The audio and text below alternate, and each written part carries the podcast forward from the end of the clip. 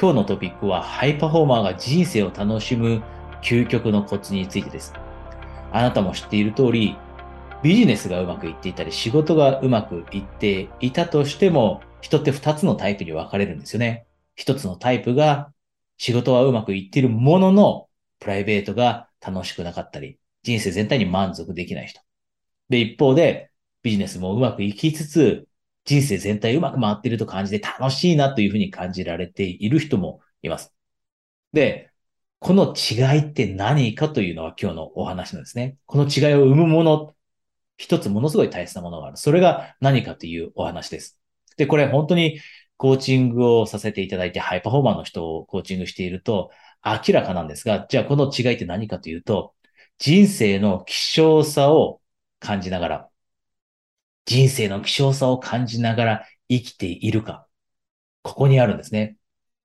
で、数週間前にしたコーチングセッションのお話なんですが、そのコーチングのクライアントさんは50代で会社を経営しています。で、会社を経営してビジネスうまくいっているものの、えこの方もなかなかプライベートのとこから、え楽しみを見出すことができずに、人生の方向を少し変えていこうということでサポートが必要で、コーチングに来たんですが、そのセッションの中でですね、こんな質問をしたんですね。その人50代後半です。えー、さきさんは、これ仮名ですけど、さきさんは、残り、どのぐらい人生あると感じていますか？さきさんの視点からでいいです。どれぐらいまで生きられると感じていて、どれぐらい人生残っているでしょう？で、さきさんが答えてくれたのは、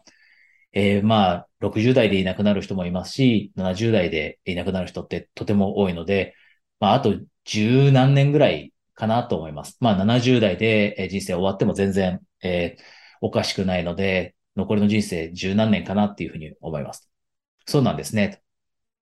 で、さきさんが一番好きな季節って、えー、春、夏、秋、冬の中でどれでしょう？って聞いたんですね。そうするとさきさんは、えー、私、紅葉を見たりするのが大好きで、あとはやっぱり少し静かな時間の中で本を読んだりするのも好きなので、えー、秋の静かな時間が一番好きです。あ、そうなんですね。素敵ですね。じゃあその秋、さきさんが好きなその秋、もし70何歳で人生が終わったら、さきさんはその秋ってあと何回経験できるでしょう？この質問したときに、さきさんの中でブレイクスルーが起きたんですね。さきさんの大好きな、クライアントさんの大好きな秋というのは、さきさんの中でもうあと十何回しか経験できないと。で、多くの人が人生ってもっともっと続くと。こういったコーチングを受けたり、質問をされない限り、なんとなく人生ってもっともっと続くよなと。永遠とは言わないまでも結構長く続くってなんとなく漠然と思っています。でもこのような質問をしたときに、大好きな秋がもう十何回しか経験できない。で、この質問をしてるとき、私自分のことも考えざるを得なかったんですね。自分のことも考えざるを得ない。じゃあ私の場合、さきさんよりは若いので、もしかしたら、もう少し残りの人生あるかもしれない。でもまたは病気になってだったり事故にあって、もっと早く終わるかもしれない。であれば自分だって自分の好きな季節。私も実は秋が好きです。え少し、えー、涼しくなった時に旅行に行くのが大好きなので、秋大好きです。じゃあ私もその秋を経験できるって、あと、もしかしたら十何十何回かもしれない。20回かもしれない。それだけでもう終わり。で、これを考えたときに私も人生って貴重だなと。さきさんの場合、これがブレイクスルーでした。これしかないのかと。で、こうやって希少さを感じながら生きると人生を大切に生きられるようになって人生もっと楽しめるようになると。で、希少さを感じる、えポイント、コツって2つあります。一つが回数ですね。今、え、この紹介、このお話、紹介したように、残り何回しかないっていうふうに感じた場合って、私たち希少さ感じます。人生長いなとなんとなく思ってたものが、実は十何回しかもうないっていうふうに思ったら、ものすごく希少なものに感じます。で、もう一つは変化を意識すること。